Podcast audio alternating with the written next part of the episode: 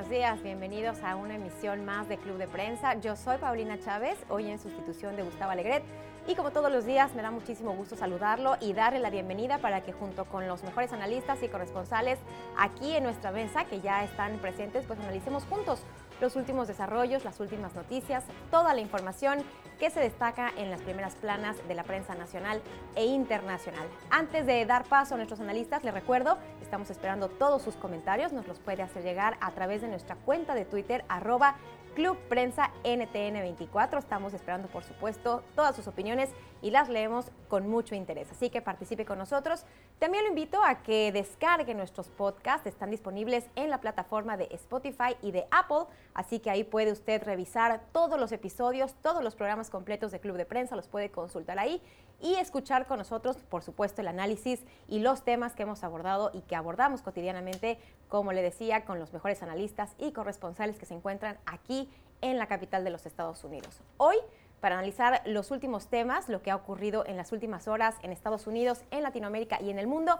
Me acompañan dos destacadas analistas y periodistas. Le doy la bienvenida, por supuesto, a María Peña. Ella es periodista de Telemundo Digital. Buenos días, María. ¿Qué tal? Buenos días. Bienvenida, gracias por estar con nosotros. También está con nosotros Elisa Norio. Muy buenos días. Elisa ella es investigadora, especialista en temas de crimen internacional. Bienvenida. Gracias, muy, muy buenos días. Gracias por la invitación. Es un placer, es un placer tenerte siempre con nosotros. Hoy una mesa de puras mujeres para hablar precisamente de lo que ha ocurrido en las últimas horas, no solo aquí en Estados Unidos, ya comentaremos la marcha en la que, en la que coincidimos el día de ayer, precisamente las tres aquí en la capital de los Estados Unidos, sino también en diversas ciudades del mundo, las mujeres de América Latina salieron a protestar el día de ayer, Día Internacional de la Mujer, a pronunciarse sobre diferentes aspectos, el incremento de la violencia de género en diversas partes del mundo, los feminicidios, la equidad de género, el derecho a un aborto legal, seguro y gratuito en diferentes partes del mundo, en fin, diversas eh, peticiones que tenían las mujeres de América Latina en ciudades como México, como Chile, como Colombia, como Ecuador, en fin. Eh, María, inicio contigo, diferentes regiones del mundo escucharon estas peticiones de las mujeres ayer, Día Internacional de la Mujer. Exacto, y bueno, y gracias por la invitación. Para comenzar y para poner contexto a la importancia de esta fecha, eh, aparte de la marcha de ayer, que fue el Día Internacional de la Mujer, hoy hay paro en México.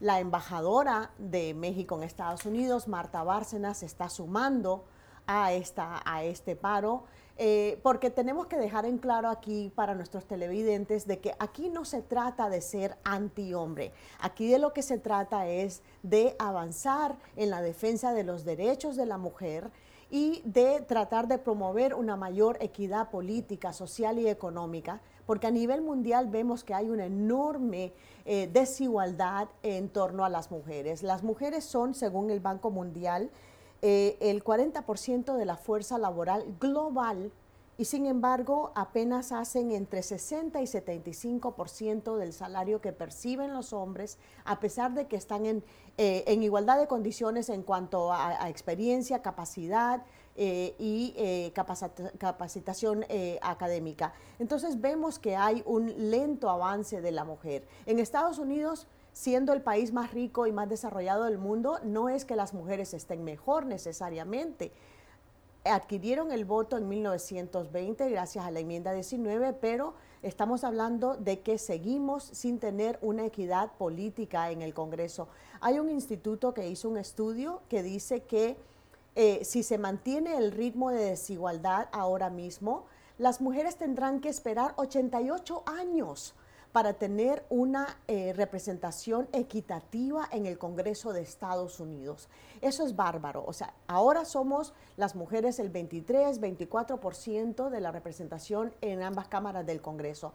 Pero este grupo que se especializa en estudios de la mujer dice que tendrán que esperar 88 años para tener equidad.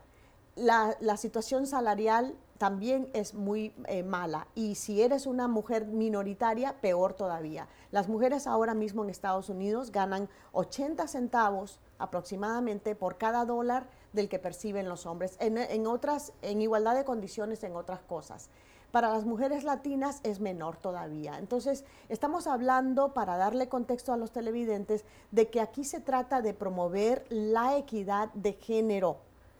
Obviamente hay diferencias entre las mujeres y los hombres en algunas cosas, pero en capacidad intelectual, en capacidad laboral, en derecho a tener ese acceso, eh, hay, no debería haber diferencias, pero sí existen. Y por eso es que hoy hay en México este paro nacional de las mujeres. Por eso es que ayer en Estados Unidos 16 ciudades se solidarizaron con las mujeres en México para decirle basta ya a los feminicidios.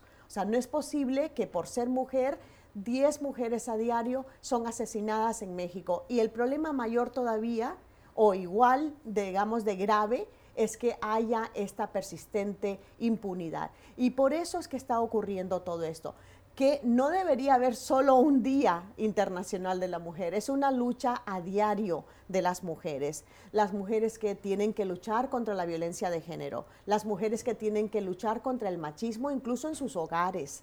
Entonces hay una situación grave, que ha habido avances innegable, los ha habido, las mujeres ahora pueden salir al mercado laboral, ya no es la división social que había antes en que se esperaba que la mujer se quedara en casa criando hijos y el hombre era el único proveedor de la familia. Ahora ha habido, se ha, se ha roto, digamos, esa barrera pero queda mucho camino por andar y eso es lo que está ocurriendo a nivel mundial.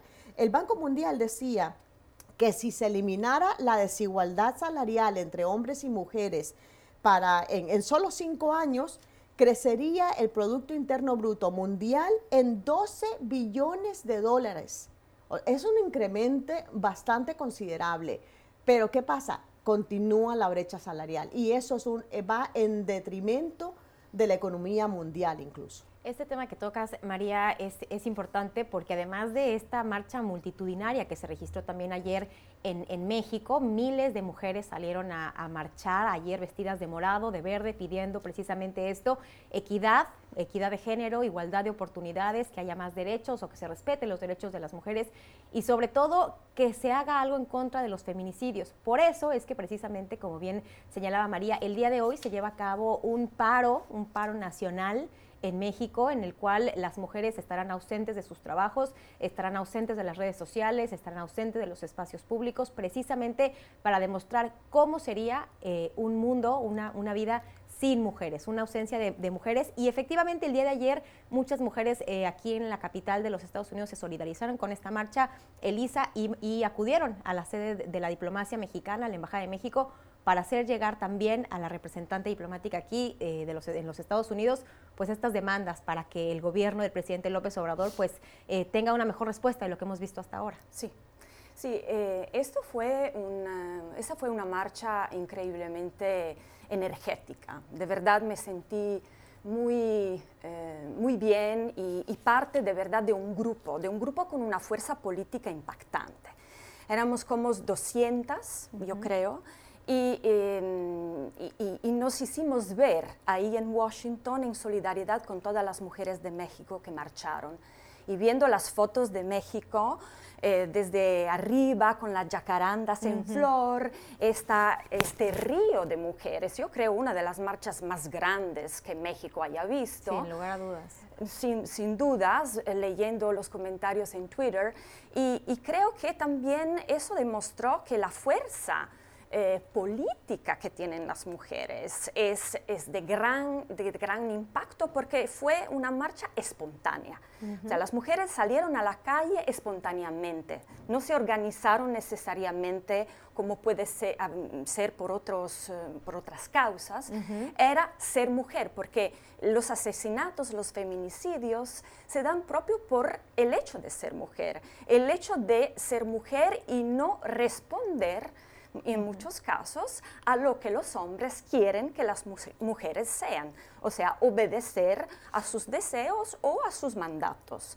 Y los feminicidios son un tema eh, crucial en México porque también, o sea, muy bien que la embajadora Bárcena eh, se haya eh, presentado en frente de la embajada con la puerta abierta. También ver esa puerta abierta fue muy simbólico y muy bonito. Entonces ella, digamos, eh, levantó un poco, yo creo, el perfil de la respuesta del gobierno que en el momento en que hubo el asesinato de la niña de Fátima, pues no respondió, yo creo, de la mejor manera. Digamos, eh, fue un fopa del, presidente y también cuando supo de la organización de la marcha se preocupó de que eh, había otras prioridades para él, ¿no? como la rifa del avión. Yo creo que eso fue un poco un faux pas y muy bien por la embajadora que, digamos, ha, defendido y ha levantado el perfil del gobierno. Y yo, eh, yo quiero que hemos hablado mucho, que hay muchos datos, como bien María reportó. Sabemos que es muy importante que las mujeres tengan más lugar eh, en la toma de decisión de los países y en la fuerza laboral. Ahora es tiempo de los hechos. Hemos hablado, hemos discutido. Ahora yo quisiera ver de verdad unos hombres que se hacen cargo de estas causas, que, son que sean prioritarias en la agenda política. En, en, el mundo occidental, en Latinoamérica, en todo el mundo, porque ya es hora de tomar decisiones y decisiones fuertes. Y con respecto a los feminicidios, hay, hay, es tiempo de empezar a educar de otra manera. La educación es fundamental, por eso el feminicidio es tan importante, porque es un homicidio por el género, ¿no? causado por, mm, en contra del género, en contra de la mujer y en muchos casos siempre es un hombre cercano a estas mujeres, no es un desconocido. Efectivamente, 10 mujeres en México, 10 mujeres todos los días son asesinadas precisamente por el hecho de ser mujer, como tú bien mencionabas, María. Así que un tema que, que tendría que estar en la agenda del presidente López Obrador, pero que, que, efectivamente pues no le ha dado la importancia. Fíjate, este fíjate que a mí me preguntaban, este, porque la embajadora eh, recibió a las manifestantes ahí en la embajada e invitó a un grupo de ellas a reunirse en privado con ella, a discutir posibles soluciones, una agenda eh, de pro mujer. Eh, y me llama la atención porque yo leía comentarios en, las redes sociales de si, de si esta reunión era un esfuerzo por neutralizar las críticas a la lenta respuesta de, López Obrador, a la insensibilidad que ha tenido frente no solo al caso de Fátima, sino de, de, Ingrid, la que fue desmembrada, incluso que fue un crimen atroz.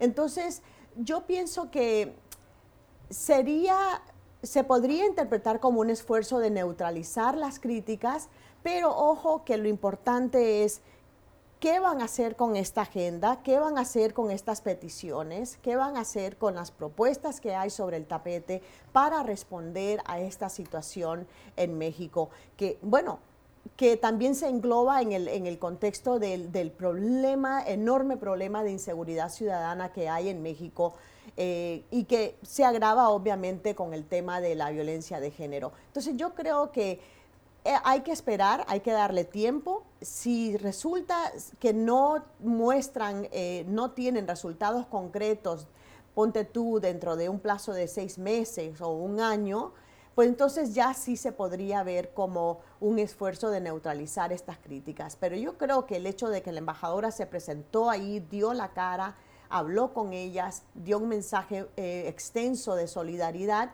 Ahora, como decía e, ella, tenemos que ahora ver cuáles van a ser los resultados. Y la embajadora prometió, señaló cuando, cuando recibió a las manifestantes hacer llegar este mensaje a los más altos niveles del gobierno. Sabemos que ella tiene una buena interlocución, una cercanía con el presidente López Obrador. Así que ojalá efectivamente les haga llegar este mensaje, porque sin lugar a duda, como tú bien mencionabas, Elisa, pues ha sido una actuación lamentable del, gobierno de México, en el cual incluso el presidente en, algún momento pidió que no se hablara del tema de los feminicidios para no quitarle atención al tema de la rifa. Eh, en algún momento y, señaló que quería em, empezar a vender eh, los boletos de esta rifa, que de verdad es, una cosa muy surreal, eh, el mismo día de hoy que coincidiera con el paro y cuando le preguntaron que iba a coincidir, él dijo que ni siquiera sabía, que ni siquiera estaba enterado, en fin, ha sido una gran muestra de indolencia, pero, pero ahí estará este tema.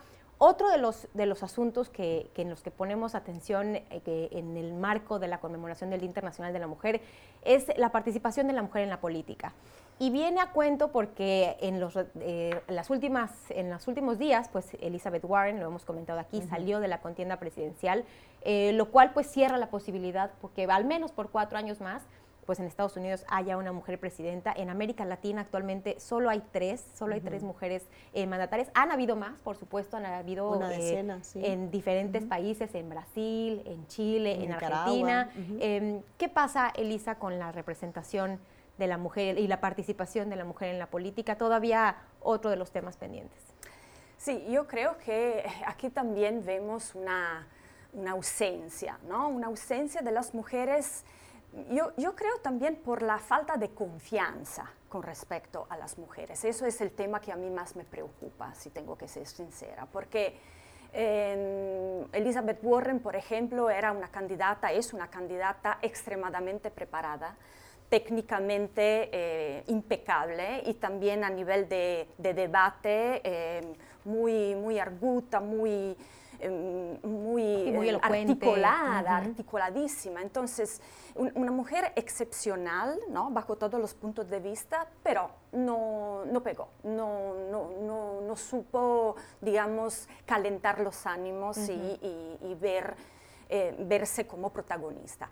Y yo creo que eso es un tema que eh, aquí los hombres deberían ser más atentos en este sentido y ellos mismos buscar la colaboración de las mujeres, porque tienes que ser algo que no es exclusivo de las mujeres, no es que las mujeres se tienen que proponer y entonces solamente solamente por, por ser ahí, por estar ahí, por querer eh, participar y, y, jugar un papel, entonces van a ser escuchadas. Los hombres que ahora tienen el poder, porque finalmente el poder es de los hombres también en, las en la política, tienen que, em, digamos, eh, hacerse cargo de incluir a las mujeres en todas eh, sus, eh, em, sus agendas políticas y también proponerlas como líderes, como el liderazgo de las mujeres tiene que ser crucial.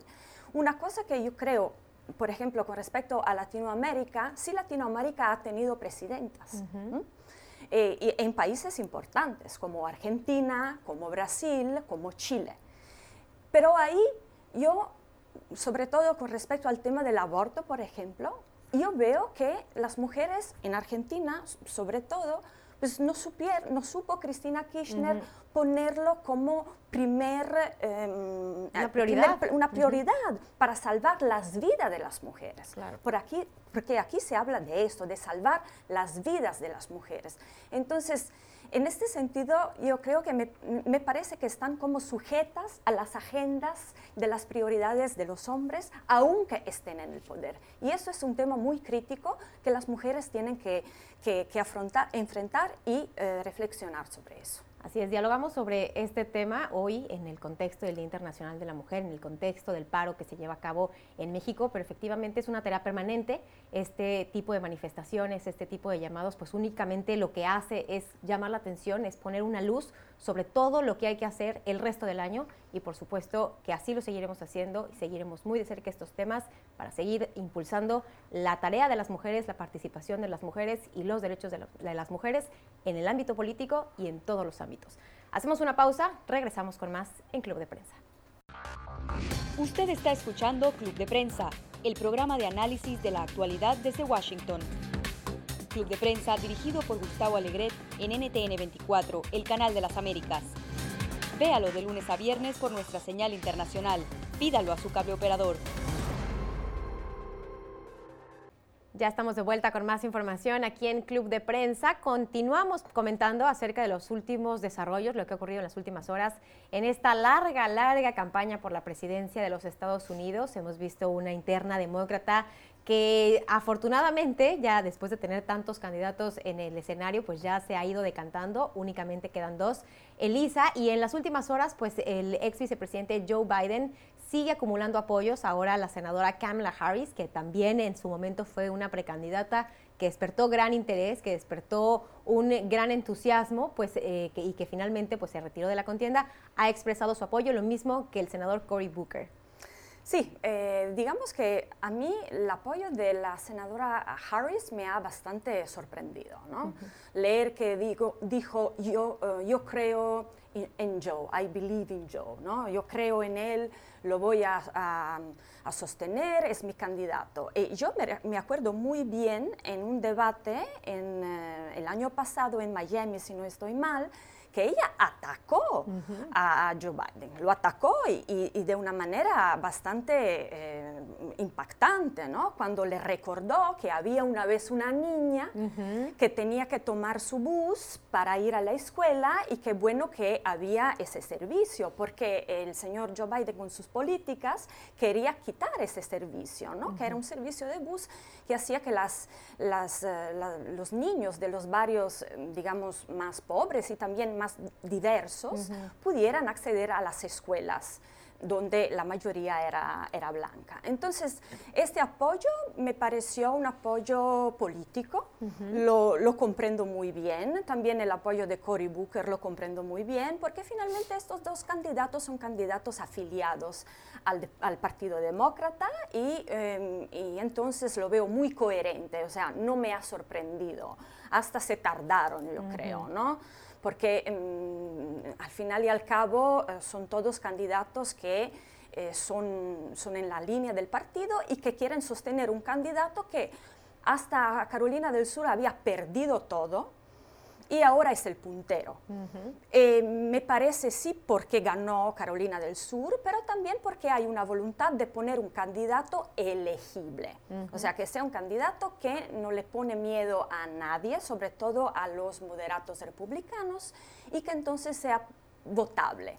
Vamos a ver eh, cómo, cómo, terminará, si será él y no será Sanders, pero insisto, yo no veo, eh, me ha sorprendido el apoyo de Kamala, está bien, lo veo coherente, pero honestamente sorprendente. Sí, ha sido una transformación mm. eh, verdaderamente impresionante lo que ha ocurrido con la candidatura de Joe Biden. Si estuviéramos hablando de este mismo tema mm. hace dos semanas, pues prácticamente estaríamos hablando del fracaso de la candidatura de Joe Biden, de cómo prácticamente se extinguían sus posibilidades de obtener la nominación presidencial. Y ahora, pues después de, esa victoria en Carolina del Sur, después de todos estos apoyos, eh, primero del ex alcalde de South Bend, Indiana, Pete Buttigieg, cuando se retira de la contienda, y anuncia su apoyo. Lo mismo la senadora Chloe Bouchard, lo mismo el ex alcalde de Nueva York, Michael Bloomberg, ahora Kamala Harris y Cory Booker. Es decir, ha generado esta, esta gran red de apoyos de la parte moderada, lo cual también ya a Bernie Sanders, eh, María, eh, empieza pues a generarle suspicacia, está diciendo que toda esta parte conocida como el establishment pues se está uniendo en su contra. Exactamente. Bueno, varios puntos, ¿no? Mañana hay seis estados que van a las urnas. Eh, Michigan es el premio mayor, es importante porque ahí es la sede de la industria automovilística de Estados Unidos, eh, eh, un motor importante de la economía. sobre Sanders, es muy curioso que él siempre se lanzó desde el 2016 como el candidato anti-establishment pero curioso que lo diga una persona que ha tenido 30, 31 años en la política. Es curioso que se lance como candidato anti-establishment cuando ha sido parte de la maquinaria política, de la clase política en Washington. Eh, sobre las mujeres, el respaldo que ha dado Kamala Harris, a mí no me sorprende porque en la política todo se vale. Eh, ahora ella suena entre las posibles eh, personas que sean eh, compañeros de fórmula para Biden, porque Biden va a necesitar a una persona que lo complemente en experiencia, que le aporte eh, fuerza a esa coalición que está emergiendo, emergiendo detrás de, de Biden. Esa coalición obviamente tiene que incluir a los jóvenes, tiene que incluir a las mujeres, a las minorías. Y Kamala Harris, pues ahí está eh, como mujer, como minoría, su experiencia como fiscal eh, general de California. Es decir, ella tiene muchos puntos fuertes que podría aportar a, si fuera compañera de fórmula de Biden. Está por verse, todavía es prematuro, eh, pero que definitivamente él va a necesitar apoyarse en alguien que le aporte a su campaña entre las minorías, entre las mujeres. En el caso de, de Sanders, vemos otra vez esta situación que preocupa obviamente a la maquinaria demócrata de que luego viene otra vez este movimiento de Bernie or Bust o Bernie o nadie. Y el, el, problema con eso es que recordemos que en el 2016 Hillary Clinton perdió en parte porque muchos estaban resentidos con esa sensación, esa percepción de que le robaron la, nominación presidencial a Bernie Sanders. Entonces, no solo muchos se quedaron en casa, un, voto de castigo contra Hillary, pero lo peor es, no, no los que se quedaron en casa, lo peor es que algunos incluso votaron por Trump para mandar este voto de castigo contra Hillary. No se sabe si esta vez va a ocurrir lo mismo, porque si lo hacen, otra vez le van a dar la victoria a, Trump por una percepción de resentimiento. Pero yo creo que hablar de una conspiración o de una movida para volverle a privar a él de la nominación, también es eh, faltarle el respeto a los votantes que salen a las primarias a votar por el candidato de su preferencia. Si quieren a Biden es por, por lo que decíamos anteriormente, el temor que tienen de que se les vuelva a ir de las manos la presidencia. Entonces, ya sabemos que la batalla ahora este año va a ser por los indecisos y por los independientes y los moderados. Ese bloque es importante para el que quiera ocupar la Casa Blanca en noviembre. Las mujeres van a ser muy importantes. ¿Por qué? Porque estamos viendo ahora que eh, Trump ganó la presidencia en parte por el apoyo de las mujeres en particular las mujeres sin educación universitaria, pero está perdiendo apoyo entre las mujeres en los suburbios y entre las mujeres sin educación universitaria. Eso es alarmante, eso le preocupa a la campaña de Trump y eh, eh, ahora va a depender de eh, lo que haga el Partido Demócrata para movilizar a esta gente y para ir fortaleciendo esta coalición. Entonces, yo creo que ahí tiene que haber eh, cierta responsabilidad de la campaña de Sanders, asumir responsabilidad por los fallos que ha tenido, asumir, por ejemplo, que Florida es un estado clave para ganar la presidencia. Para ganar la, la Casa Blanca tienes que ganar Florida. Y hoy por hoy, Sanders no lo tiene garantizado por los comentarios que hizo a favor de Cuba y Venezuela tiene que haber ese reconocimiento de los fallos que ha hecho. Ahora, recordemos también que el Partido Demócrata le permitió a Sanders postularse a la, candidatura sin ser siquiera miembro del partido. Ya es por segunda opinión, es independiente. Ahora, lo que pasa es que tradicionalmente los independientes en Estados Unidos ah, se han aliado han forjado alianzas con el Partido Demócrata. Lo vemos en el Congreso, cada vez que hay un voto clave, los independientes van y respaldan las propuestas demócratas. Pero yo creo que aquí cada uno de los que se ha ido de la, de la contienda tiene que asumir los fallos que han hecho en su campaña. Elisa, ¿tú, tú ves una, eh, digamos que, eh, reunión de esta parte del establishment en contra de Bernie Sanders? Pues a mí las teorías de la conspiración no me gustan, para nada, en ningún ámbito, menos en lo político. Yo veo un partido demócrata que es, digamos, un poder fáctico, que es una maquinaria política muy estructurada, que obviamente está cautelando sus intereses. Su, interés es que un candidato de su eh, partido gane la presidencia. Eh, Bernie Sanders, como bien recordaba María, es un independiente y no tiene una agenda política, eh, digamos, que le pueda gustar a miembros del Partido Demócrata o financiadores del Partido Demócrata que hacen parte del establecimiento. Eso es, digamos, el tema, no es tanto el establecimiento como esta entidad oscura. ¿no? Lo que a mí me preocupa, honestamente, es que estamos, estamos reviviendo, vamos a ver cómo terminará, pero estamos reviviendo lo que vivimos en 2016. Un candidato, en ese caso una candidata, que hace la diferencia, pero siempre una candidata del Partido Demócrata, miembro, miembro del establecimiento contra Donald Trump. Una estrategia que eh, no funcionó, lastimosamente porque había siempre Bernie Sanders versus Hillary y muchos de sus sostenidores no votaron por Hillary porque era miembro del partido. Entonces eso se puede presentar otra vez eh, en el caso de Joe Biden, también porque el grupo, digamos, el movimiento, así como lo llama Bernie Sanders, es un movimiento que eh, a veces tiene eh, casi los tratos de una secta, ¿no? Hacen todo lo que eh, Bernie Sanders dice y se mueven compactos. Entonces, a mí me gustaría que Joe Biden encontrara una manera de atraer, de persuadir esos votos. Yo eh, escuché su discurso en California después de haber ganado básicamente el Super Tuesday, en el que decía, vamos a construir un movimiento. Ustedes, los trabajadores, son los que han construido eh, Estados Unidos, no Wall Street. Entonces, apropiándose también de tema de temas de sus opositores, sobre todo de, de los más independientes, ¿no? de los más extremos. Entonces aquí yo, yo creo que Bernie Sanders está haciendo su, su mm. juego político, obviamente él dice que hay un enemigo fuerte que, que lo está eh, contrastando, pero aquí no hay una teoría de la conspiración, hay un, eh, una batalla política.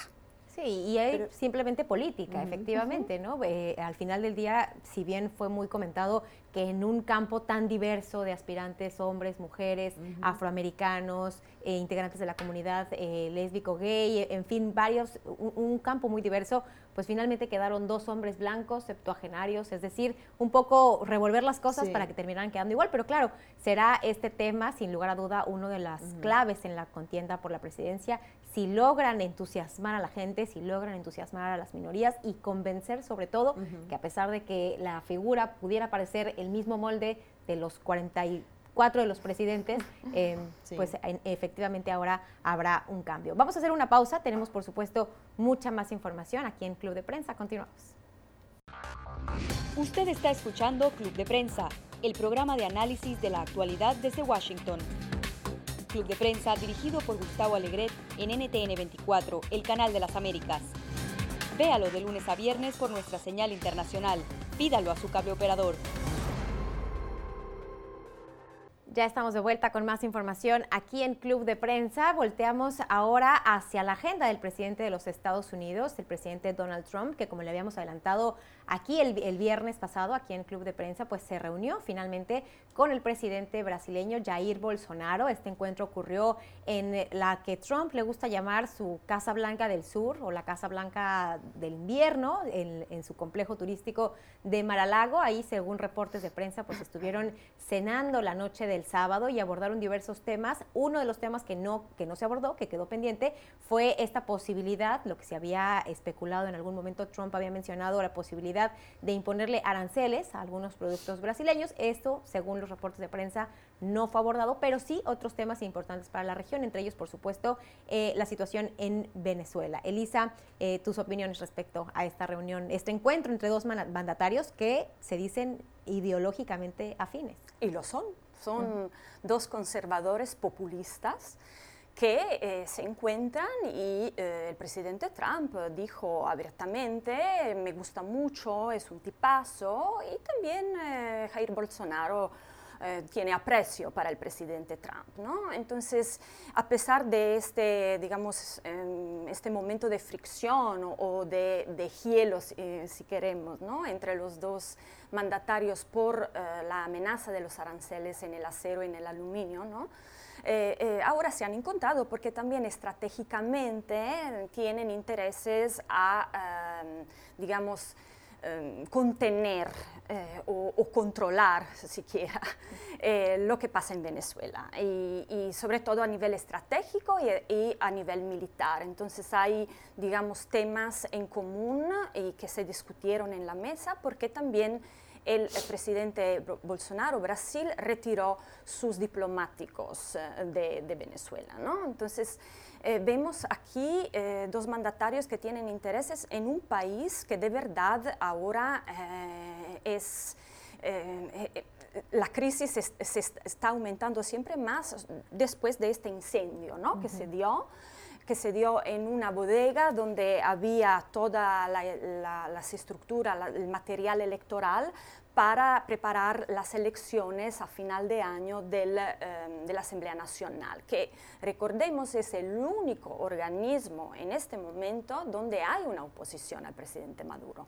Entonces, yo creo que em, tener los ojos em, de, de estas dos potencias, hacia Venezuela es muy importante para ver que no haya propio eh, un, apoderamiento total del país, ¿no? que ya está en una crisis extrema donde hay una presidencia en contendia, que es algo pues, nunca visto en la historia, yo creo, eh, antes de los papas, después de los papas y antipapas en Italia.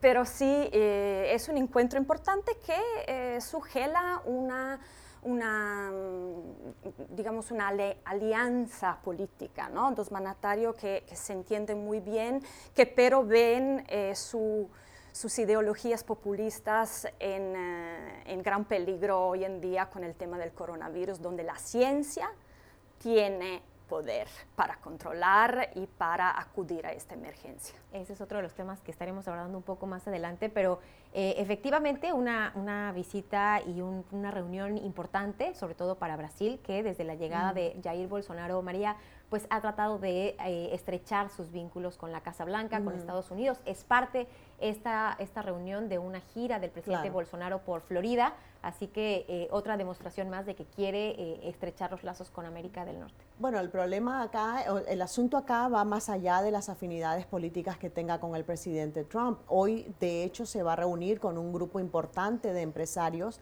Recordemos que la economía de Brasil no se ha recuperado todavía de la recesión de hace cinco años, cuatro años. Eh, y es un problema gordo, un problema muy fuerte porque ha habido una ralentización de la economía y la gente vota con el bolsillo. La gente ve, bueno, este señor prometió muchas cosas y qué eh, estamos recibiendo a cambio. Para el, para el promedio, para el brasileño promedio, la situación ha ido de mal en peor. Entonces, eso se toma en cuenta eh, por eso no debe sorprender que viene en esta gira buscando no solamente el espaldarazo político de Trump, que ya lo tiene, eh, pero también tener eh, la confianza de los inversionistas en Brasil, venir a decirles, venir a trasladar el mensaje de que deben tener confianza en la economía de Brasil, que va a seguir prosperando pese a este frenazo que hay ahora y, como decía Elisa, el problema, la, amenaza que puede tener el coronavirus en la economía global, especialmente cuando vemos cómo se desploma la bolsa, etcétera. Eh, pero la, importancia de esta gira, pues obviamente vale recalcarlo, eh, es, vital para la economía brasileña y es lo que está haciendo Bolsonaro, venir a decir, tengan confianza en nosotros, vamos a salir de estas. Muy bien, y ese tema, precisamente los impactos del coronavirus, la actualización de lo que está pasando, esta, eh, eh, este cerco que se ha instalado en el norte de Italia será otro de los temas que estaremos abordando después de la pausa, así que no se vaya, continuamos con más información aquí en Club de Prensa. Usted está escuchando Club de Prensa, el programa de análisis de la actualidad desde Washington. Club de Prensa dirigido por Gustavo Alegret en NTN 24, el canal de las Américas. Véalo de lunes a viernes por nuestra señal internacional. Pídalo a su cable operador. Continuamos con más información aquí en Club de Prensa. Miramos ahora a Italia. Usted lo sabe, uno de los países más afectados con más reportes de casos de coronavirus. Pues bueno, ahora Italia ha decidido tomar las medidas más radicales que cualquier otro país afuera, fuera de China está tomando para contener precisamente el esparcimiento del virus. Se ha anunciado el aislamiento de las 10 millones de personas que viven en esa región, en Lombardía, precisamente para tratar de contener los contagios. Esto ocurrirá hasta el próximo 3 de abril, estas medidas en las cuales en el norte de Italia pues, se están implementando para tratar de contener los casos. Elisa, una situación preocupante la que se vive en tu país. Sí, eh, de verdad, em, Italia es el segundo país por número de eh, infectados por el coronavirus. Eh, ya mm, hay 322 muertos y 132 solamente en Lombardía, ¿no? que es la región donde hay el, eh, el número más alto de contagiados y de muertos. Y es la región también, mm, una de las regiones más ricas de Italia, ¿no? entonces el impacto económico también es considerable. Y ayer estaba escuchando justamente la, la, televisión italiana y el aporte que daban unos médicos que decían que el sistema sanitario está al borde del colapso en, Lombardía, donde hay muchos enfermos en terapia intensiva, en cuidado intensivo, y, ya los puestos para el cuidado intensivo se están acabando. Eh, hay falta de médicos, ya están llamando médicos que no han terminado todavía su carrera, estudiantes para colaborar. Y también eh, hay se le está dando prioridad al coronavirus y no a otras enfermedades, hasta el infarto. O sea, estamos al borde de verdad de un colapso y, el impacto económico ha sido también tremendo porque hoy la bolsa de Milán tuvo una pérdida del 10% y la, la, bolsa no se cerró y no sé por qué. Y eh, yo veo que eh, la medida de cerrar Lombardía era una medida que se tardó, se tardó mucho y sobre todo la comunicación con la que eh, se anunció el, cierre de la región fue caótico y eh, absolutamente mm, desorganizado. Y eso habla un poco mal, digamos, del gobierno, porque en vez de dar el mensaje a redes unificadas, alguien filtró el, el borrador del, del, comunicado y se creó el caos total. La gente estaba corriendo los trenes y se fueron al sur donde muchos tienen casa y así espargieron el contagio por todos lados. O sea, de verdad, la situación está muy caótica y muy preocupante. y, y yo no sé Ahora, si la gente va a escuchar lo que eh, las autoridades sanitarias y del gobierno están diciendo, es decir, de estar en la casa, de salir lo menos posible y evitar los lugares donde hay mucha gente.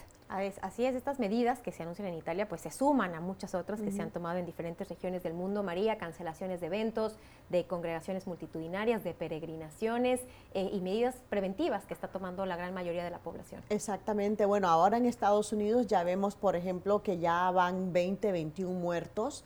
Eh, el presidente Trump ha recibido muy fuertes críticas sobre cómo ha respondido a esta crisis de salud pública.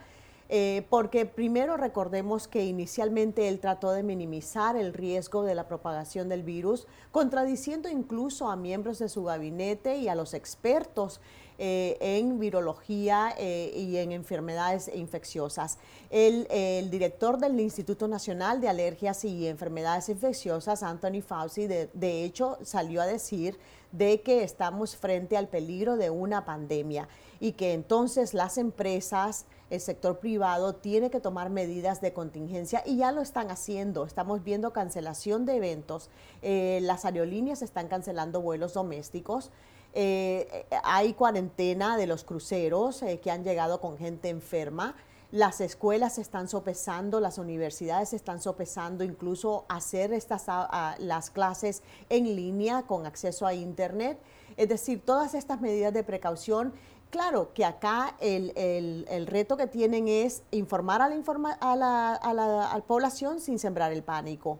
Entonces yo creo que por eso vemos estas medidas de prevención eh, para que la gente sepa cómo, cómo eh, prevenir el contagio. Sin lugar a duda, por supuesto, ha, estado presente en los diferentes espacios informativos aquí en NTN, lo mantendremos actualizado y por supuesto el recordatorio, la mejor de las formas para prevenir el contagio, pues es simplemente lavándose las manos, una de las más sencillas, pero que vale la pena tenerla presente ahora que estamos precisamente hablando del contagio y de cómo se ha esparcido este virus a lo largo del mundo. Seguiremos comentándole, seguiremos actualizando con toda esta información. Yo lo espero el día de mañana. Llegamos así al final de esta emisión de Club de Prensa. Muchas gracias, Elisa Norio. Gracias. Muchas gracias, María Peña, por habernos acompañado. Y gracias, por supuesto, a usted. Aquí lo esperamos el día de mañana. Hasta entonces.